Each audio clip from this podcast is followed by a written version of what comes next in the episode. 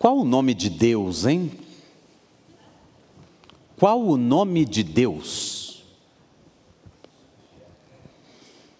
Opa, eu ouvi um Hashem. Que outro nome tem? Adonai. Que outros? Opa, opa, agora ouvi vários. É assim que é, são vários. São inúmeros os nomes de Deus, inúmeras as formas que nós usamos para nos relacionar com a divindade criadora. Akadosh Baruch Hu é um nome. Hashem, Hashem Itbarach.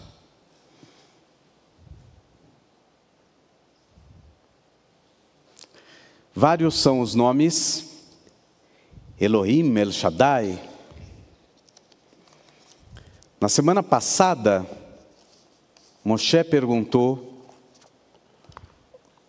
Vão perguntar para mim qual o seu nome, o que, que eu vou dizer para eles? E aí Deus respondeu com um enigma: Eu serei aquele que serei. Alguns comentaristas dizem que não é eu serei aquele que serei. Era para ser lido eu serei aquele que estará ou que estarei. Ou seja, eu serei, sou eterno, que estarei sempre com vocês. Essa é uma das formas de se interpretar. Também existe um problema teológico nessa eu serei o que serei. É uma entidade única, uma divindade única, universal, mas se é eu serei o que serei, ele parece ser mutável ou suscetível às, à nossa interpretação do que é Deus. Se para mim Deus é um Deus castigador, ele vai ser um Deus castigador. Se para mim Deus é um Deus de amor, ele vai ser um Deus de amor. Se para mim Deus reside no encontro com o outro, é isso que é Deus. E aí está o paradoxo: é como se fossem várias divindades. Daí os vários nomes. Mas será que então isso seria uma evidência de alguma influência de outras uh, civilizações politeístas? Alguns dizem, pode ser. Outros dizem, não, de jeito nenhum. Apenas significa que o ser humano não consegue, não consegue entender até o fim o que é a divindade. Então se relaciona com essa divindade de modos diferentes e, portanto, daí nomes diferentes. Uma pessoa, uma mesma pessoa pode se relacionar com o mesmo Deus e perceber esse mesmo Deus de formas completamente diferentes no decorrer da sua vida, no decorrer de um mês, no decorrer de uma semana. Às vezes, no decorrer de um mesmo dia, Deus é percebido de maneiras diferentes por cada um de nós. A paraxá dessa semana se inicia com as seguintes palavras: Vai daber Elohim, Elohim disse, El Moshe, para Moisés, Vai Omer Elav Ani Adonai. Elohim disse a Moisés: Eu sou Adonai. Adonai, o tetragrama, Yud, Rei, Vav, Rei. E aí ele diz: Eu apareci, Vaerá, o nome da paraxá da semana, a Avraham, a Yitzhak e Yaakov, Beel Shaddai. Eu apareci como El Shaddai. O próprio Deus está dizendo que ele se manifestou de maneiras diferentes. Muitos comentaristas dizem que El Shaddai é associado a um Deus provedor.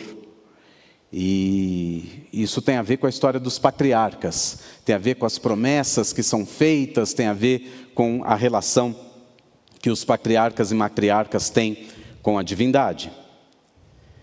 Elohim seria um nome mais genérico e absoluto, e de repente ele diz: Eu sou Yud Rei, Vav Rei, não é o mesmo Asher Erie, Erie, Asher Erie.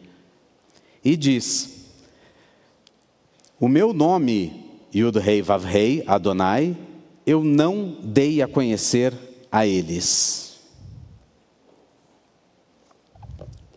Mas não é só o nome de Deus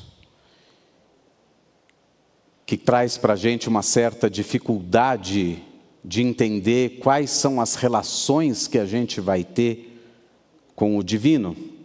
Também no nosso dia a dia, na tefilá, na nossa reza, a gente encontra essa dificuldade. Às vezes, se você faz comentários demais sobre a tefilá, explicando demais, as pessoas falam: você explica demais e perde o fluxo da tefilá. Às vezes, se você propõe uma coisa diferente, vamos rezar, é o Sidur, está tudo em ordem, é só ir seguindo e virando as páginas.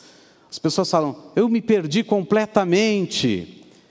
Aí, se você sempre diz as páginas, as pessoas falam, mas para que serve o rabino? É só para dizer página do Sidur? Várias são as nossas relações com a própria Filá.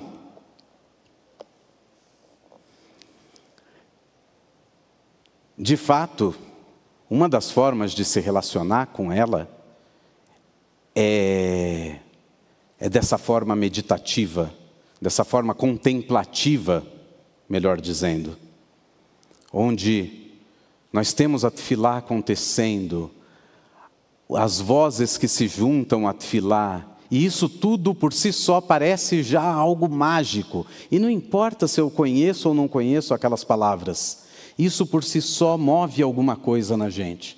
Tem outras pessoas que falam que não, de jeito nenhum, não, não.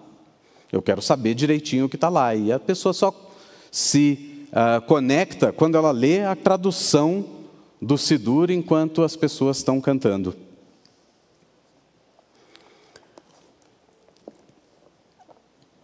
Dizia, estou cheio de livro aqui hoje, dizia Yehuda Alevi, a prece é para a alma o que a refeição é para o corpo.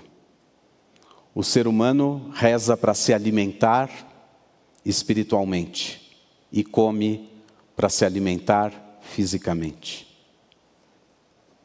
Normal, então, que existam diferentes relações com a própria tefilá, porque existem diferentes temperos para essa refeição espiritual.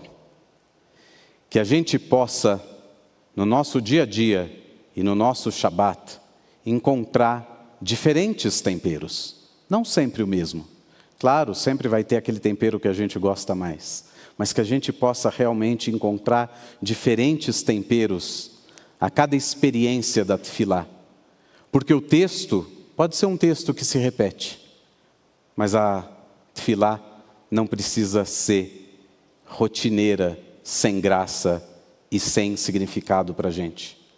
Mas a única pessoa que pode dar significado para a nossa tefilá é cada um de nós. Shabbat Shalom.